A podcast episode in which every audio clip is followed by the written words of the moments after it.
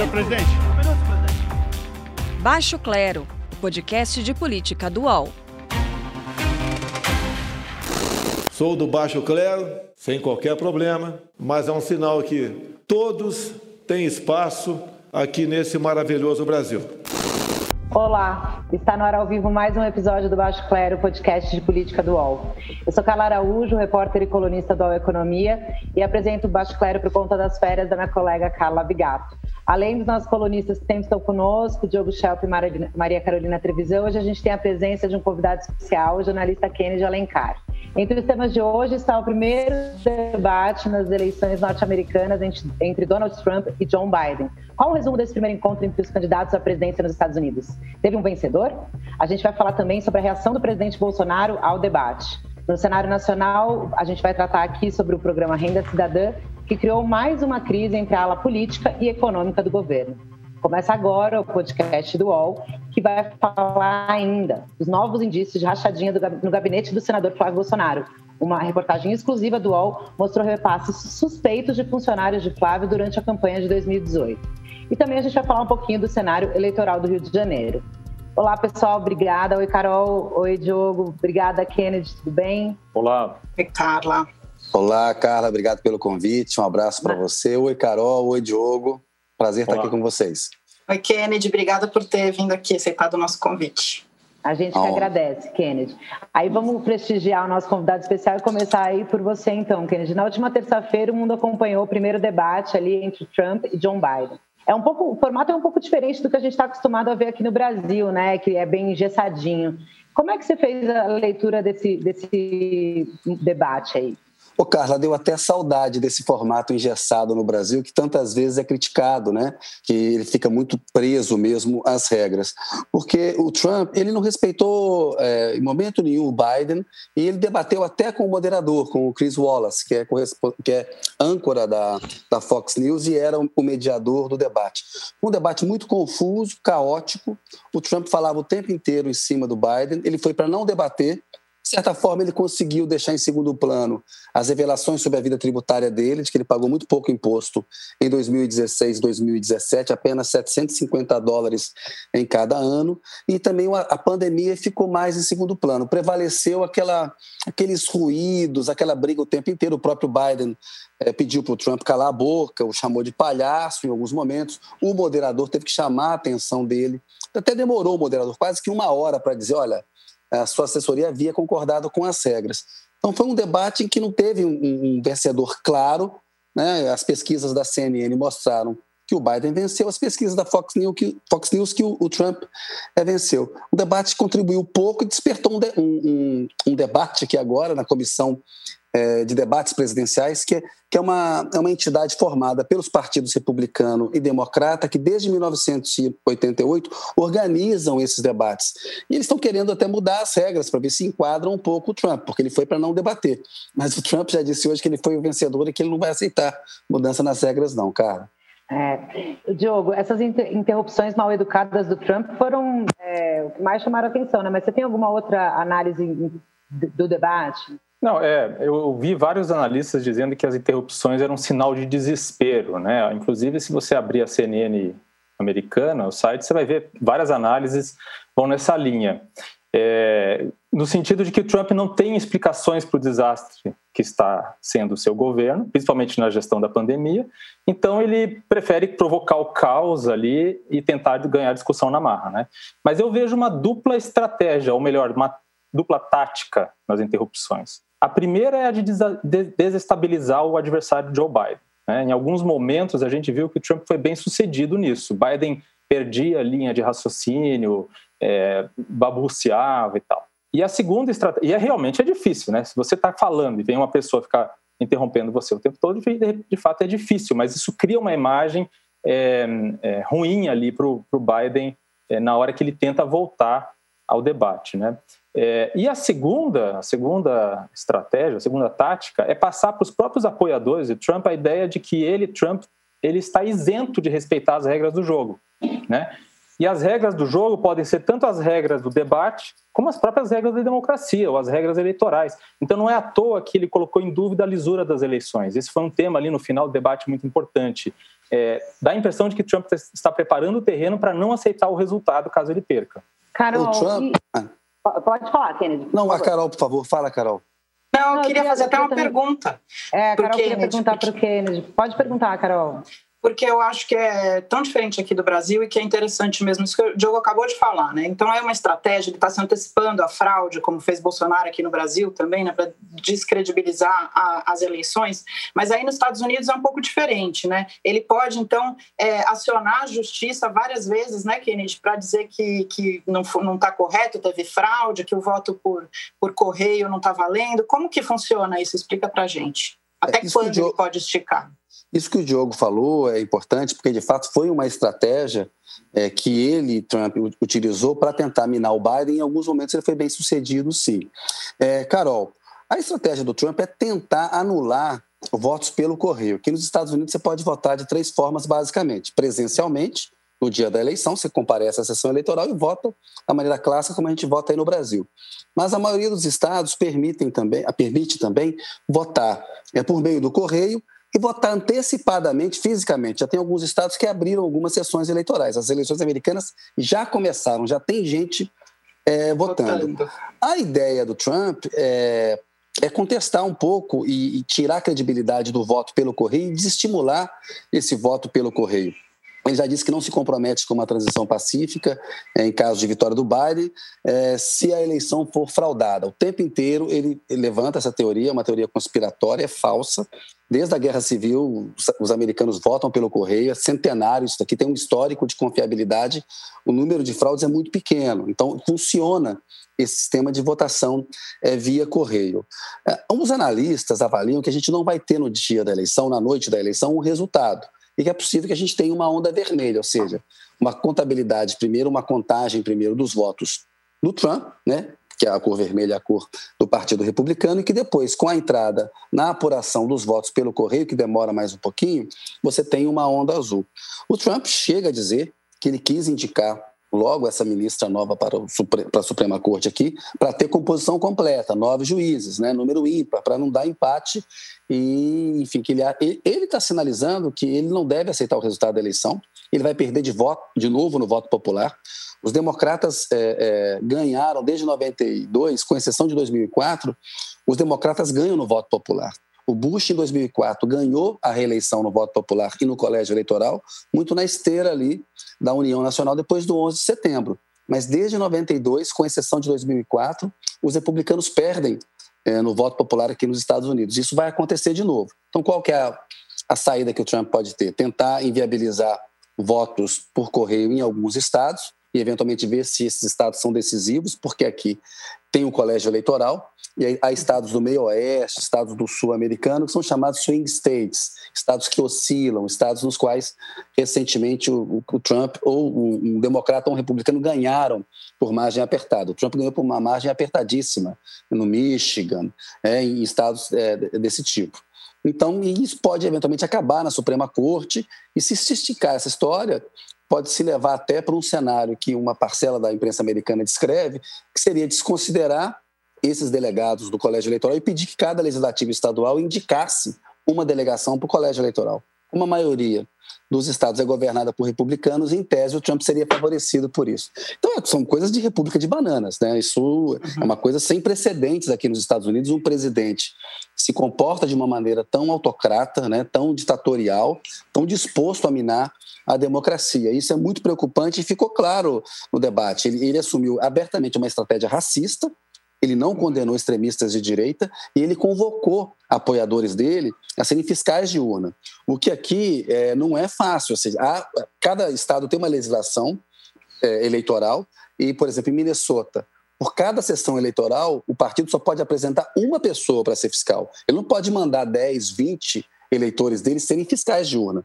Tem que ser uma pessoa designada pelo Partido Democrata, outra pelo Partido Republicano. Essa pessoa tem que ficar distante do eleitor. O eleitor tem o direito de não ser incomodado.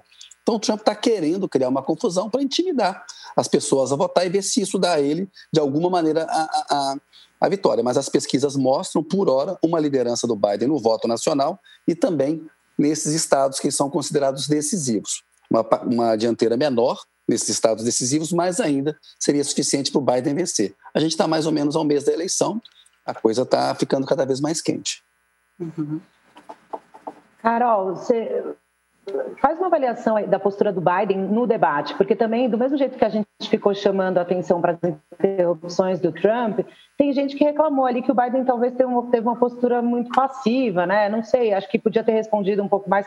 Como é que você lê ele favorito ainda? Como é que você lê a postura do Biden no, no debate? Então, o Kennedy, você me corrige se eu estiver fazendo alguma avaliação equivocada, tá? Mas pelo que eu tenho visto, tenho acompanhado, o, Biden, o Trump quer fazer do Biden um velhinho, né? Incapaz de, de governar o país por causa da idade, sendo que ele é quatro anos mais novo só que o Biden. É, o Trump também usou de artifícios ali emocionais, né? Falou do, do, filho, né? Do filho que teve dependência de drogas. Mas eu achei que, na minha opinião, ele se saiu muito bem. Agora, ele tem um problema de gagueira da infância. Ele teve que tratar esse problema de gagueira e por isso ele tem essa aparência um pouco menos agressiva também, né? Na hora de falar, ele parece que ele está enrolado, você não sabe se ele está enrolado de fato ou se faz parte desse problema da gagueira. Mas é, não sei, assim, eu prefiro um debate em que a gente consiga entender o que os candidatos estão falando, porque senão vira um, um ringue, né? E por muito tempo ali pareceu mesmo um ringue, uma briga, né? O Trump não deixava nem o, o Wallace, Chris Wallace falar ali, que eu acho que ele demorou também para interromper, né, Kennedy? Poderia ter interrompido um pouquinho antes, né? Não sei, você concorda com isso? Acha que o Biden foi bem?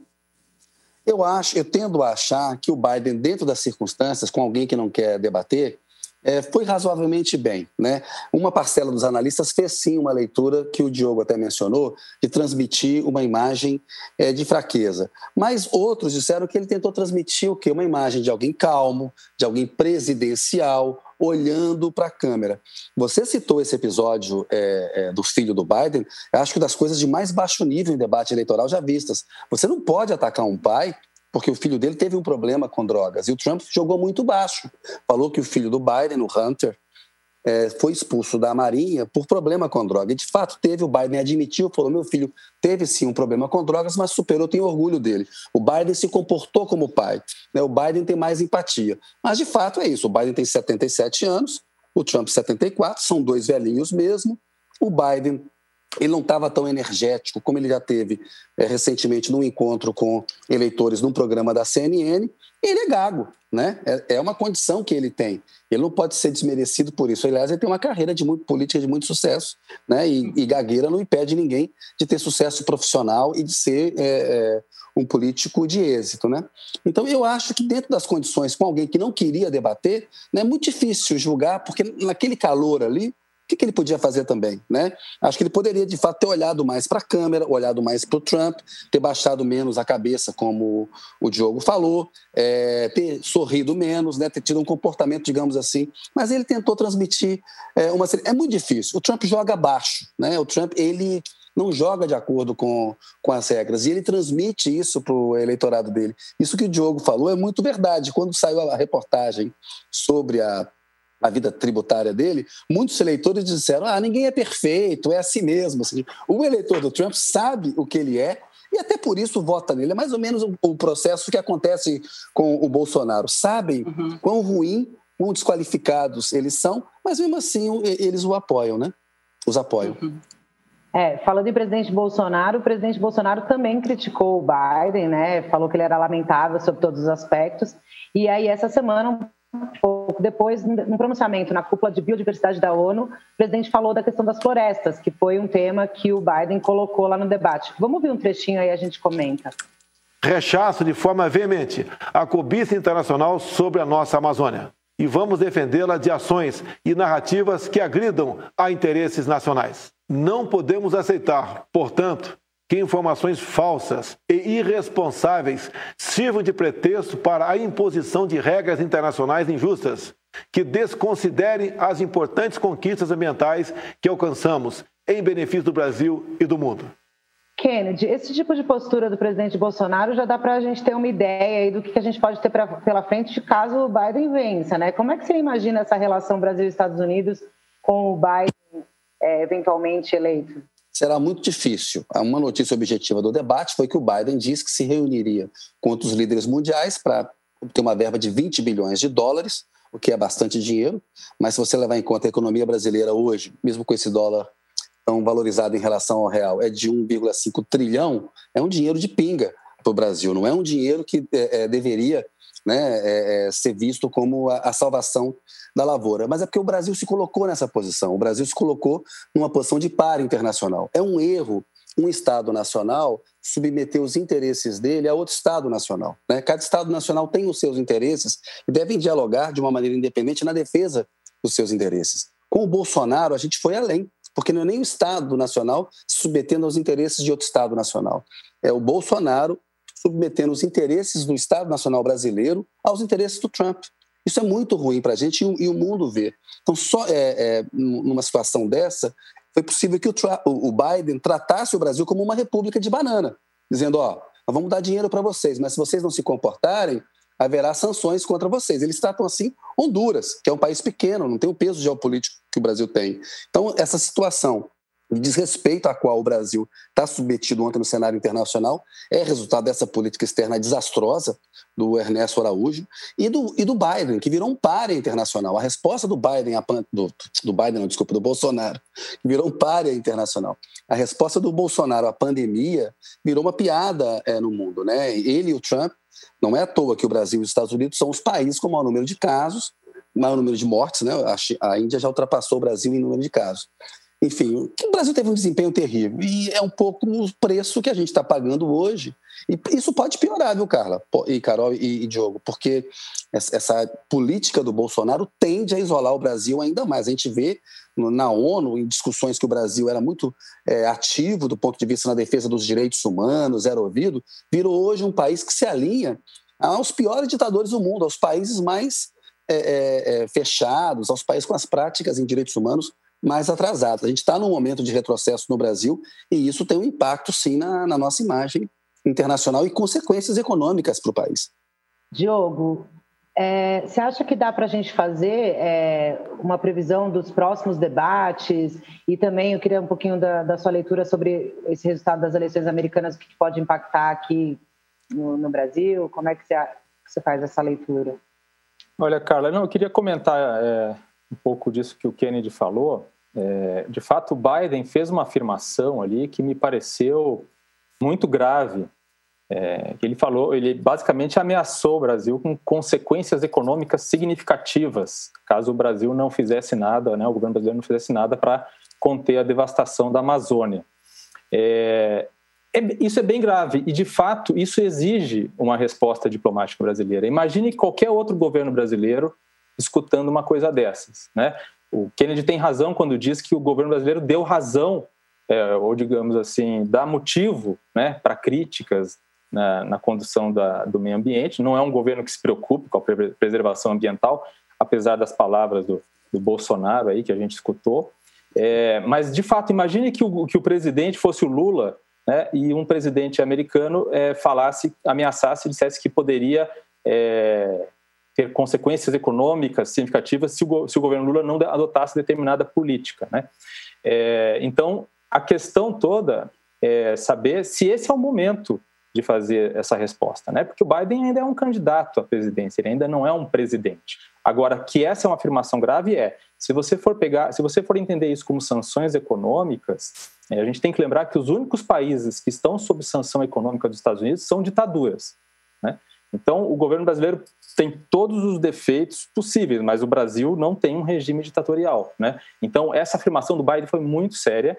E a outra coisa é que a gente também não pode é, só é, cantar loas aí ao, ao, candidato democrata, porque eles também se baseiam em informações não muito confiáveis para fazer as críticas deles. Uma delas é que ele falou, por exemplo, que a Amazônia absorve a boa parte do, do gás carbônico mundial, o que não é verdade, né?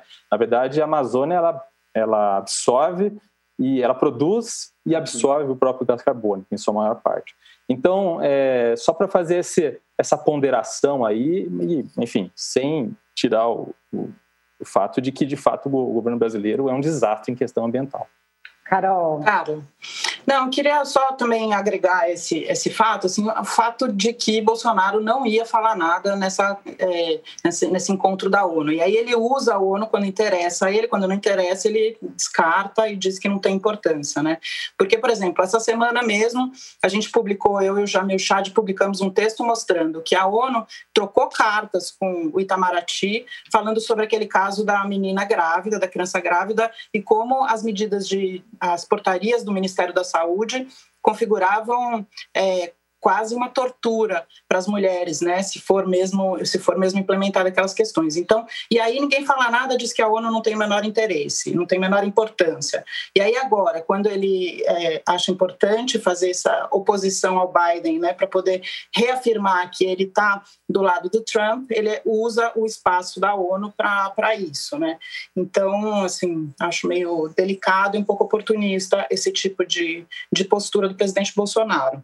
Mas ainda sobre as eleições americanas, eu queria compartilhar com Kennedy algumas é, análises que eu fiz de uma, uma reportagem que vai sair amanhã sobre a questão da, dos supremacistas brancos, Kennedy. Me parece que é super sério o fato dele não ter é, rechaçado a, os supremacistas brancos, né? E aí eu fui fazer uma análise e vi que as pessoas que estão ali seguindo é, os, os especialistas em terrorismo, em extrema direita, em discurso de ódio, fizeram um alerta porque aquilo que ele falou é, stand by, né, está sendo usado para o stand back, stand, by, stand back, stand by, está sendo usado pelos Proud Boys, né, que são é esse grupo de extrema direita, supremacista branco, que anda armado.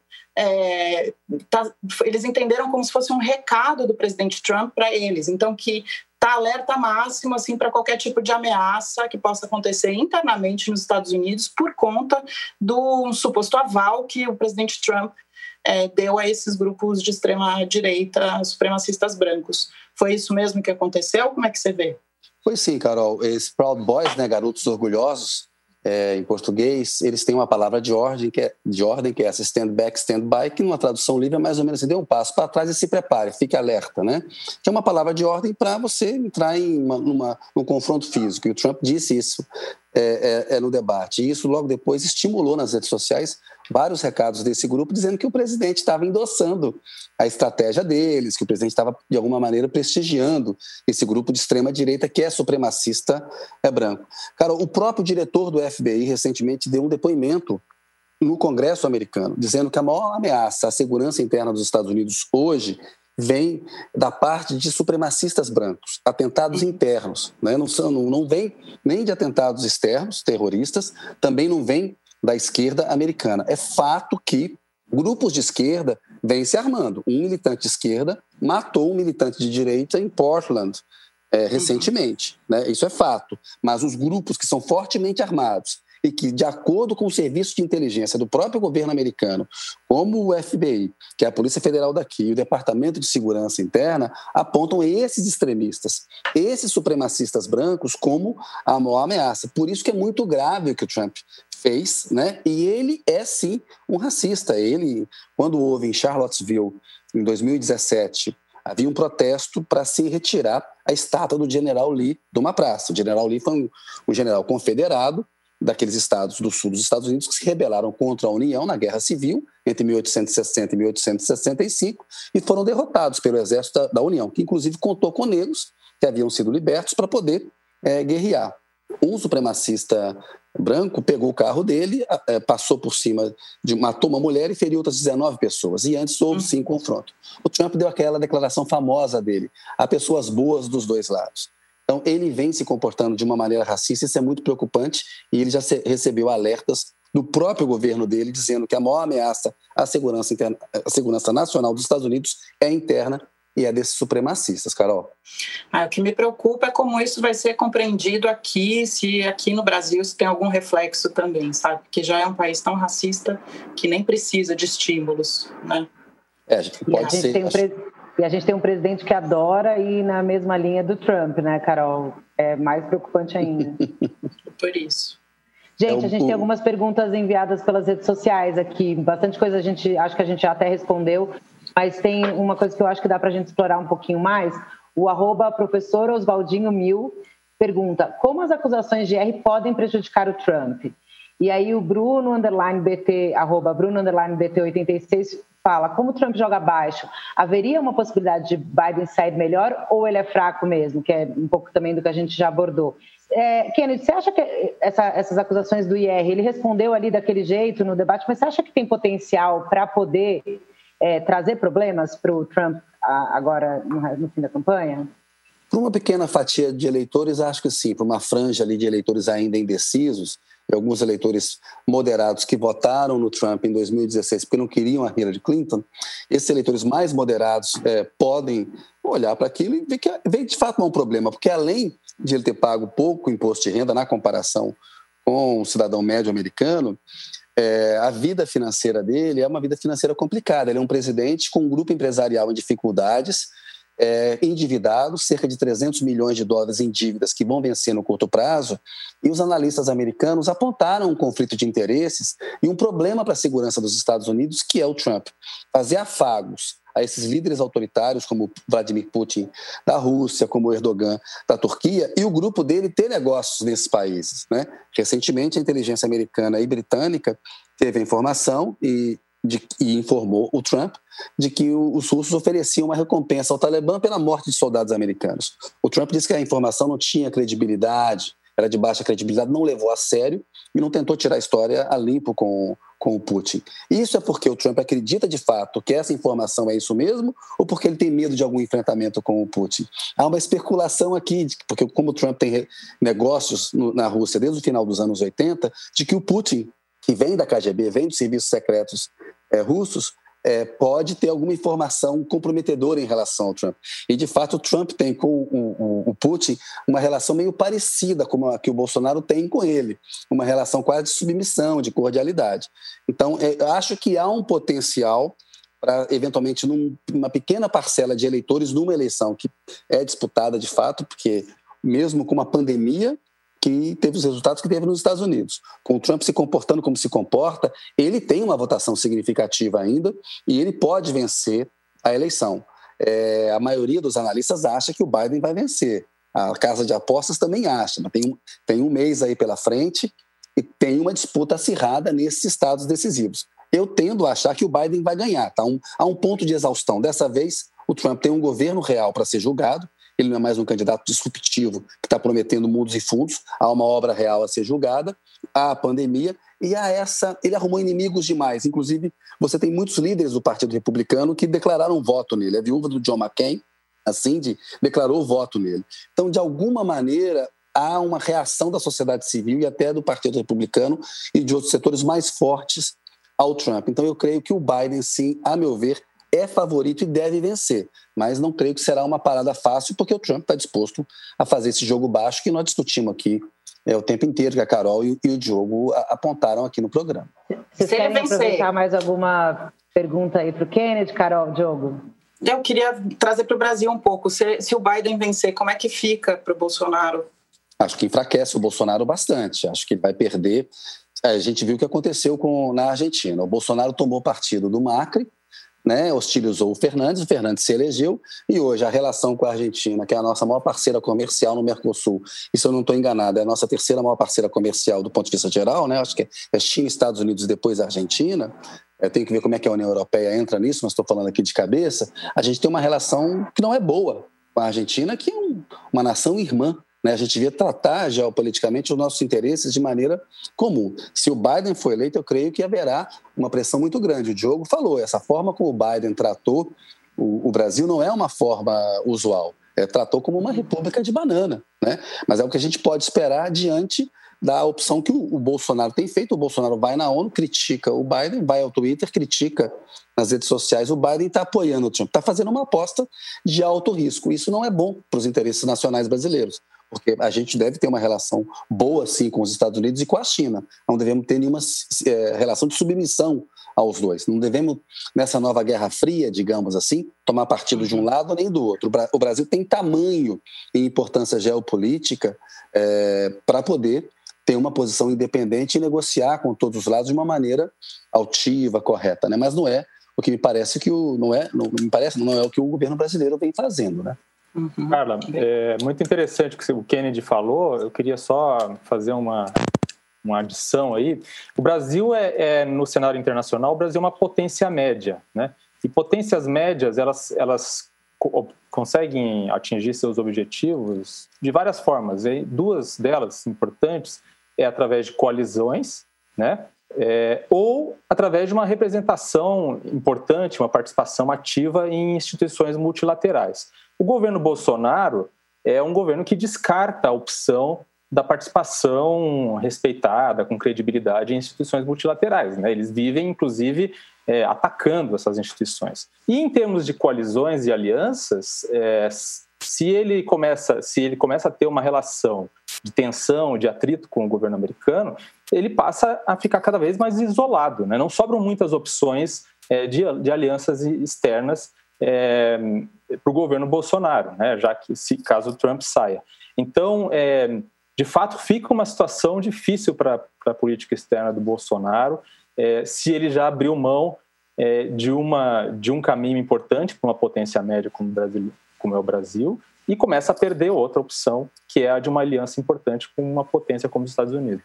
É isso, daria para a gente falar bastante sobre isso, né, Kennedy? Queria agradecer muito essa participação aqui com a gente. Carol, quer falar mais alguma coisa com o Kennedy? Agradecer também a presença do Kennedy, Vamos sempre tão então. quente, trazendo as coisas mais interessantes aí dos Estados Unidos. Obrigada, Kennedy. Obrigado, Kennedy. Ô, Diogo, Obrigada, abraço. Kennedy. Abraço para você, Diogo. Carla, um beijo especial para você, Carol, que é sempre muito gentil comigo, minha amiga. Obrigado pelo convite. Cuide-se aí. Beijo para todos vocês. Querido. Valeu, até a beijo, próxima. Obrigada, Valeu. bom trabalho aí. Obrigado. E agora a gente vai continuar aqui sem nossa participação especial internacional. E a gente vai falar um pouquinho da esfera econômica do país, gente. A semana foi bem agitada aqui em Brasília. O governo falou sobre as, os meios de financiamento para o que agora chama Renda Cidadã, que era o Renda Brasil. O Bolsonaro tinha proibido de falar em Renda Brasil. Ontem, Carol, a eterna briga entre o Guedes e, e o presidente da Câmara, Rodrigo Maia, um capítulo aqui bem, agitou aqui as coisas. O Maia chegou a falar que o Guedes está desequilibrado e que deveria assistir o filme A Queda, que conta as últimas horas ali de Hitler. Pelas minhas apurações aqui, o Guedes continua naquele esquema, balança, não cai, mas fica cada vez mais difícil para o ministro da Economia, né, Carol? Qual é a avaliação que você faz de mais um capítulo dessa briga que tivemos aqui pública? Até parece né, que a gente está repetindo o programa, porque, de novo, ele está é, desagradando o mercado, está desagradando todas as pessoas que ele deveria é, agradar para conseguir continuar a governabilidade e não está tendo dinheiro para renda, ele chamou hoje de renda Brasil, né? Mas é, não sei como é que eles estão chamando aí, enfim. É, então, assim, de novo, o Rodrigo Maia, presidente da Câmara, está muito mais é, agindo para conseguir passar as medidas econômicas do que o próprio ministro da Economia. E um outro ator que está agindo, que está fazendo articulação, é o Centrão. E ainda o Centrão não entregou nada de volta. Na verdade, o, o governo Bolsonaro está tá dando espaço para o Centrão sem, sem conseguir de volta essa negociação também. Então, parece assim que tem uma falta de habilidade também nessa, em toda essa trama né, do que está acontecendo. Fato é que se nada é, se resolver, a gente vai ter um cenário pior do ponto de vista social, as pessoas vão ficar mais pobres, vão ficar mais desprotegidas, mais vulneráveis, e isso ninguém quer. Então, de alguma forma, vai ter que resolver, mas não é tirando do Fundeb, nem tirando dos precatórios, fazendo calote, desagradando o mercado, desagradando as pessoas que recebem é, o auxílio emergencial que eles vão conseguir, né? E brigando com o presidente da Câmara, que precisa passar as medidas, né? Então, me, me, me demonstra, assim, total inabilidade, novamente, é, uma total falta de articulação com os deputados, é, não conversa, não compreende sobre é, políticas públicas sociais. Parece que a gente está num déjà vu aqui, falando sempre a mesma coisa sobre o Paulo Guedes. Agora, ele está totalmente sem credibilidade, né, Carla? Como é que vai é, tocar um governo dessa forma? É, então, ele tem falado que continua apanhando, mas segue em frente aí. Eu não sei até que ponto o presidente também segura é, o Paulo Guedes, com todo mundo em volta é, incomodado, assim, sinceramente. Ele está ele tá angariando é, inimigos, né? Apesar de que o Rodrigo Maia também não é um super amigo do presidente, vira e mexe, o presidente tem os, as suas desavenças ali com o Maia, Mas ontem eu achei assim uma coisa, é, porque lembrando que na verdade o Guedes, que participou da coletiva do Caged ontem, que, que acusou o Maia, né? Na verdade foi uma ação, reação, ação, reação. Do nada o Maia tweetou na terça-feira, se não me engano, que o Guedes estava travando a, a, o debate da reforma tributária. Aí ontem o Maia vai lá e fala que o Maia está travando as privatizações. Mas tem uma coisa muito importante. O, Ma, o Guedes tem privatizações que dependeriam só do executivo, o executivo não faz, não manda. Então, como, né, reclamar do outro só sem fazer a sua parte. Diogo, você acha que o posto Ipiranga vai ter combustível para chegar até 2022 ou você acha que a gente vai ter que trocar um combustível aí para alimentar essa política econômica tão difícil? A, a, gente vê claramente o Paulo Guedes cada vez mais desacreditado, né, Carla? E o Rodrigo Maia agindo como se quisesse o cargo do ministro. Eu falei isso da outra vez. É, é verdade, acho que a Carol falou isso da outra vez, né? É muita emoção para quem é repórter de Brasília, né, Carla? O que eu acho interessante também é que o Renda Brasil, que, é, que deveria ser uma Bolsa Família turbinada, e virou expressão proibida no governo, passou a ser renda cidadã e agora já se fala que, que pode voltar a ser renda Brasil, né? Eles Quer dizer, não sabem nem o nome, né? O, é, o Bolsonaro ele quer um programa de compra de votos para chamar de seu, mas não consegue nem dar o um nome para ele. É isso. Uhum. Bom, a gente vai fazer um, um intervalo curtinho aqui no Baixo Claro e a gente já volta em instantes. Posse de Bola é o podcast semanal do All Sport sobre futebol. Às segundas e sextas-feiras, eu, Eduardo Tironi, converso com Juca Kifuri, Mauro César Pereira e Arnaldo Ribeiro sobre o que há de mais importante no esporte favorito do país. Você pode ouvir o Posse de Bola e outros programas do UOL em uol.com.br/podcasts, no YouTube e também nas principais plataformas de distribuição de podcasts. Segundo bloco aqui do nosso podcast Política Dual Baixo Clero, eu sou Carla Araújo, tenho a responsabilidade de substituir minha xará, Carla Bigato, que está em férias. É, essa semana, gente, o UOL fez uma matéria muito legal, uma reportagem especial aí que mostra que vale a pena investir em reportagem, né? Que mostra que é, aumentam as suspeitas da prática de rachadinha pelo filho do presidente, hoje o senador Flávio Bolsonaro. Tem um trecho que eu separei aqui para a gente começar a comentar esse assunto. Vamos ouvir. Uma loja de chocolates. Um ex-assessor investigado. Uma movimentação de dinheiro vivo. E um esquema de desvio de recursos públicos conhecido como rachadinha. Como esses quatro pontos podem atrapalhar a vida do senador Flávio Bolsonaro? Diogo, você escreveu um pouco sobre isso na sua coluna e eu achei bem interessante que você fala que não é rachadinha, né? Que o nome correto é corrupção. É, corrupção, Carla. Rachadinha parece diminutivo, assim, né? Parece outra coisa, parece uma coisa menor. Não é. Tem, a gente tem que chamar mais pelo que, pelo que é mesmo, que é desvio de dinheiro público, né? Incentivado pelo fato de essa história de cargos de gabinete ser uma farra no Brasil, né? Eu fui olhar a folha de pagamentos de agosto da Assembleia Legislativa do Rio de Janeiro e, e lá constam 2.650 assessores parlamentares. É, então, é, é uma coisa grave. Essa reportagem do UOL a, acrescenta aí uma peça nesse quebra-cabeça e é muito importante e deve ser levado a sério, não deve ser minimizado, como tem feito algumas pessoas, é, dizendo que é menor. Ah, mas e Passadina? E. É, né? É, e a corrupção, o petrolão e tal. É, não, é grave e, e, se alguém numa posição de, de surrupiar parte do salário de, de servidores é, está numa posição em que pode surrupiar mais, provavelmente vai surrupiar mais, surrupiar mais né? Então é corrupção e tem que ser tratado como corrupção.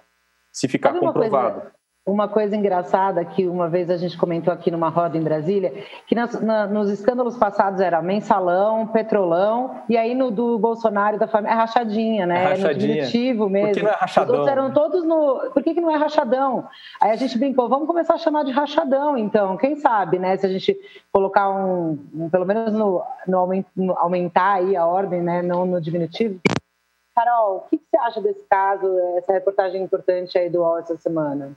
Primeiro, eu acho que o jornalismo investigativo está de parabéns, os colegas, parabéns. Que bom que a gente ainda tem é, liberdade de imprensa para poder fazer esse tipo de apuração, é muito importante. Segundo, é, A gente está vendo um cenário de corrupção, né? Então, é, são candidatos, quer dizer, o presidente Bolsonaro foi um candidato que se elegeu nessa esteira, e os filhos dele sempre falam de não, anticorrupção, que, que são pessoas ilibadas, enfim. E aí a gente vê que o cerco ao Flávio Bolsonaro está cada vez fechando mais, e cada vez a gente vê que a história é maior. Né? Então tem o Queiroz, aí agora tem as assessoras e a prática da rachadinha sempre foi algo que fez parte ali da, do convívio da família Bolsonaro. Isso vai ganhando cada vez mais espaço e isso sim tem um potencial para é, atrapalhar os planos presidenciais do, do, do, presidente Bolsonaro e também dos seus filhos. A gente sabe que quando é, mexe com os filhos, ele fica desestabilizado, né? E aí ele é capaz de tomar atitudes não muito democráticas também, Carla. Então a gente tem que ficar atento aos próximos passos, mas a justiça também vai ter que estar é, tá de olho, né? E agir de maneira com a mesma contundência que agiu com outros é, em outros casos, né?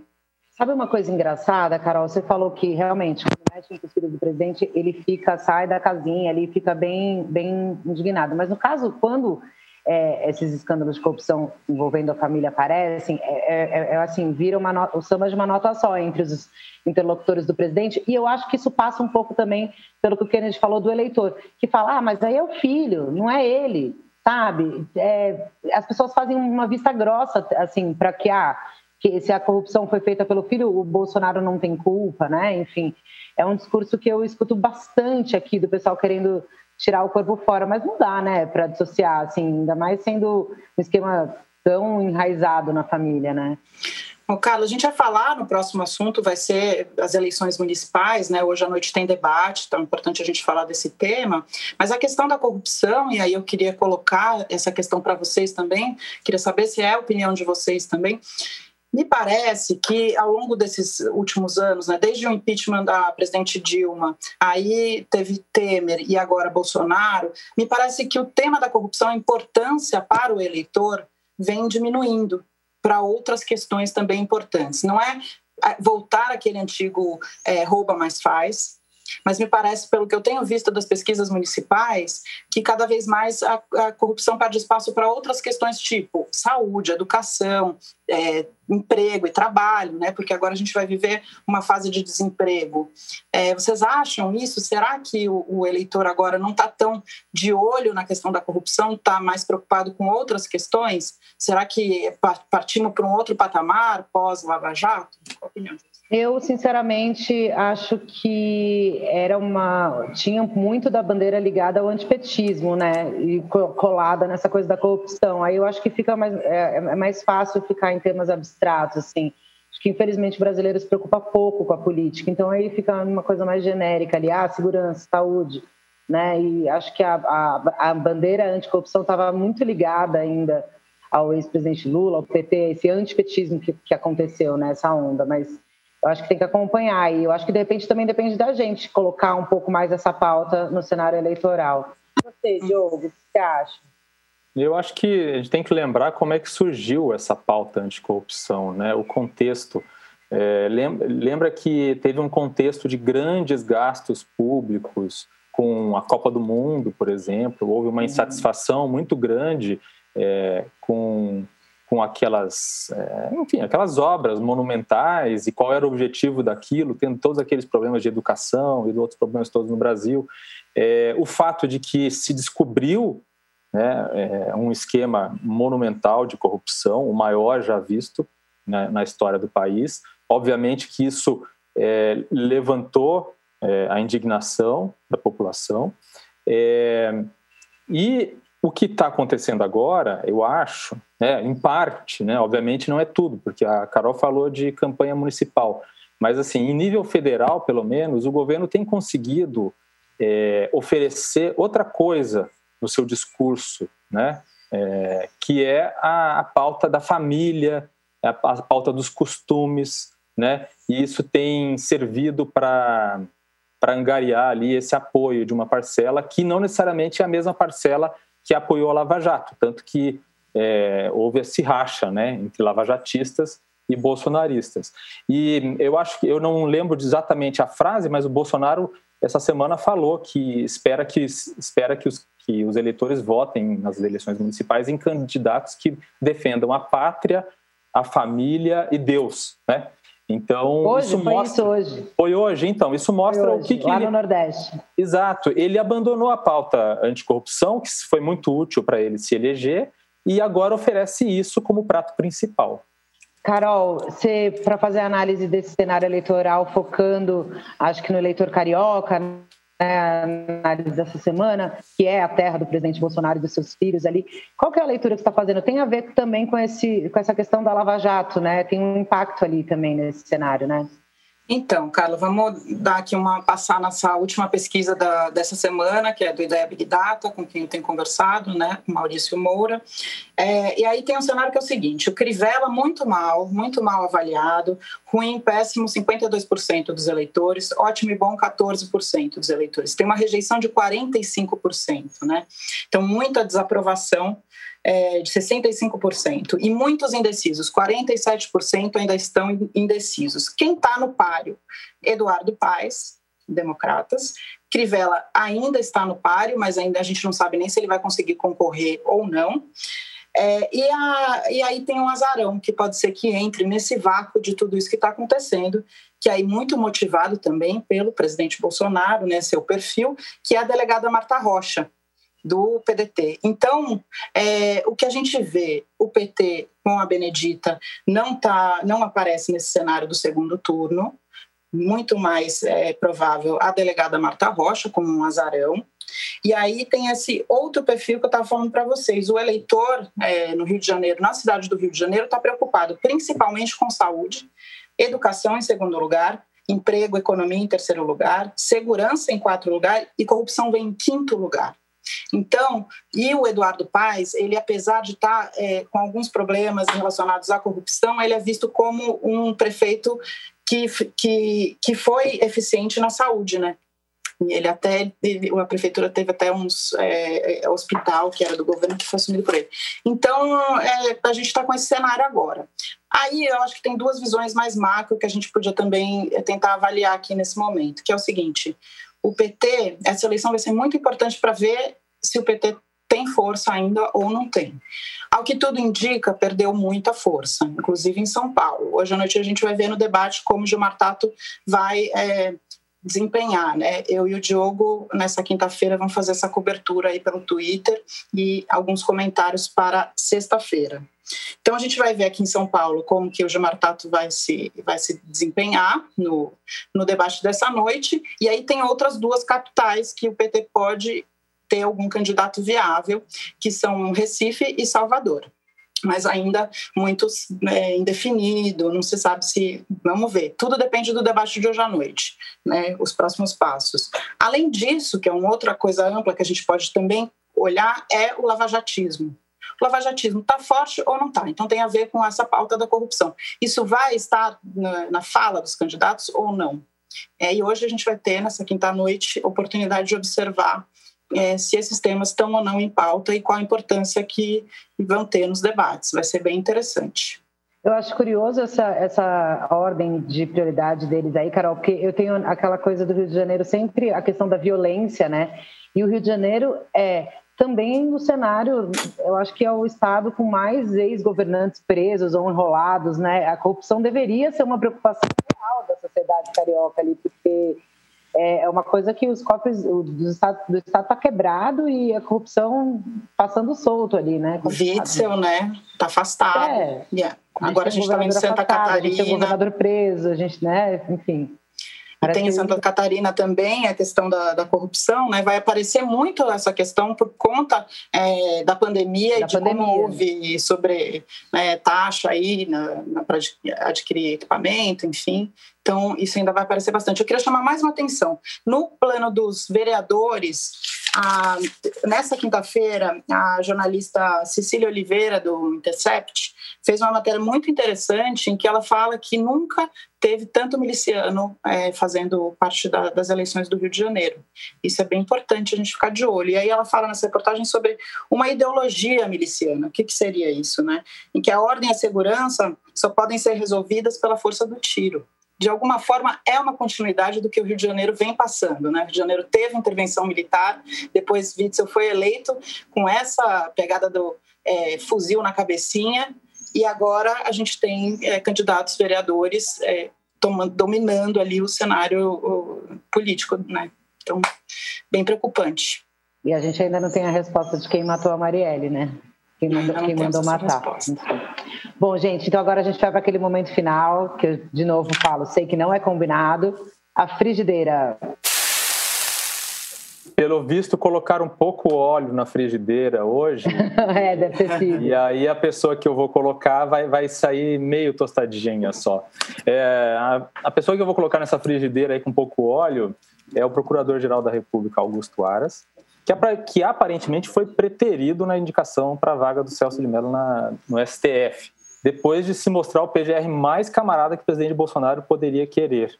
Né? Ele até ajudou no, no, esvaziamento da Lava Jato, que a gente estava falando aí.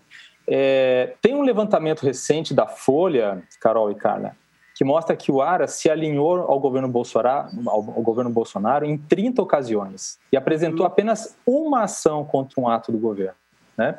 Então, e ele era considerado candidatíssimo à vaga do STF. O Bolsonaro, no primeiro semestre do ano, deu algumas, algumas, algumas indicações ali de que, de que pensava nisso e tal.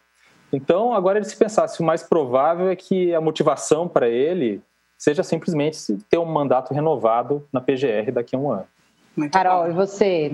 Qual que é a sua frigideira? Gostou da frigideira do Diogo? Achei justa essa frigideira, Diogo. Acho que do... essa semana foi muito difícil. Teve muita gente para pôr na frigideira. Tudo bem que toda semana tem, né? Mas teve o Salles também no começo da semana. Fiquei pensando sobre ele, se ele merecia ou não merecia. Mas acho que dessa vez eu, eu quis escolher uma pessoa que é da família Bolsonaro, porque juntou muita coisa ao mesmo tempo. E aí eu vou colocar na frigideira a primeira dama, Michele Bolsonaro, por conta da reportagem que a Folha publicou, a repórter Constança Rezende é, descobriu né, que doações é, que foram repassadas, Michele é, mexeu ali nas doações que eram repassadas para ONGs e aí as ONGs eram aliadas de Damares. E além disso, um outro, é, uma outra doação da Marfrig de milhões que era destinado a comprar testes de Covid também foi desviado para programa de voluntários da Michelle Bolsonaro. Tudo bem que ela comprou, pelo que tudo indica, porque é muita falta de transparência nessa área, tudo indica que ela comprou cestas básicas, isso é importante, mas isso precisaria ser informado à sociedade. E, e Michele Bolsonaro ainda não disse né, o que aconteceu com aqueles cheques do Queiroz de 89 mil que foram depositados na conta dela. Então, por conta disso, ela vai para a minha frigideira dessa semana, Carla, Diogo. Muito boa, frigideira, Carol. E mais um salve ao jornalismo, né? Que reportagens importantes colocando aí grandes pessoas da frigideira. É isso, gente. Então a gente vai chegando ao fim a esse segundo programa que eu apresento com vocês. Agradeço muito. É, encerramos esse episódio. Na semana que vem eu ainda estou aqui com vocês, na companhia da Carol Trevisan e do Diogo Schelp. Até lá, gente. Obrigada. Até semana que vem. Tchau. Obrigada, gente. Até mais. Baixo Clero tem apresentação de Carla Araújo, Maria Carolina Trevisan e Diogo Schelp. Produção de Diego Henrique de Carvalho e Luana Massuelo. Edição de áudio João Pedro Pinheiro. Coordenação de Juliana Carpanês e Marcos Sérgio Silva. Está encerrada a sessão!